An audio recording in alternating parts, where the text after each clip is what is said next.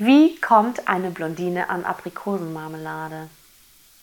Sie schält einen Berliner.